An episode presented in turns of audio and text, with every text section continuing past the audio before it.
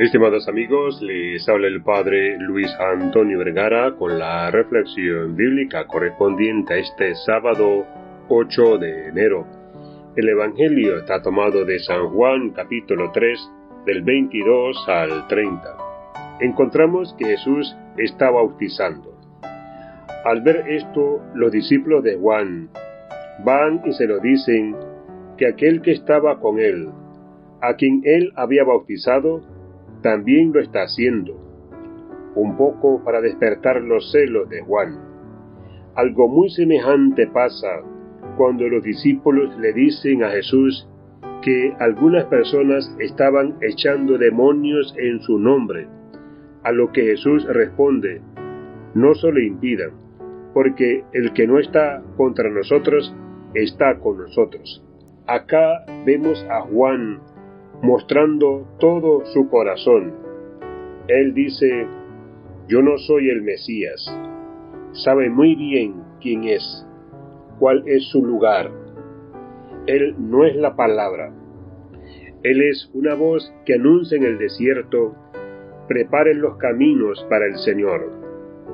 Juan tiene claridad de cuál es su lugar, algo que nosotros tenemos que descubrir cuál es mi lugar en el reino de Dios, en la historia, en este tiempo que me toca vivir. Todos tenemos un lugar propio, específico, un lugar de criatura, y solo Dios es Dios. San Agustín decía que Juan no obtiene la alegría de sí mismo. El que quiere encontrar la causa de su alegría en sí mismo, estará siempre triste, pero el que quiera encontrar su alegría en Dios estará siempre alegre, porque Dios es eterno.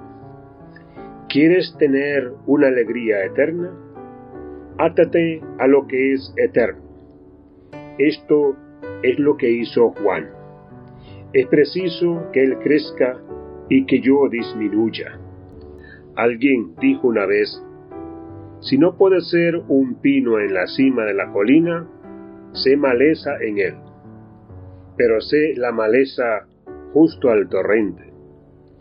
Sé arbusto si no puede ser un árbol.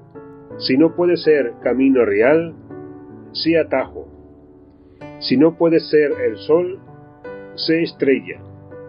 No vencerás por el volumen, sino por ser el mejor de lo que seas. Que Dios les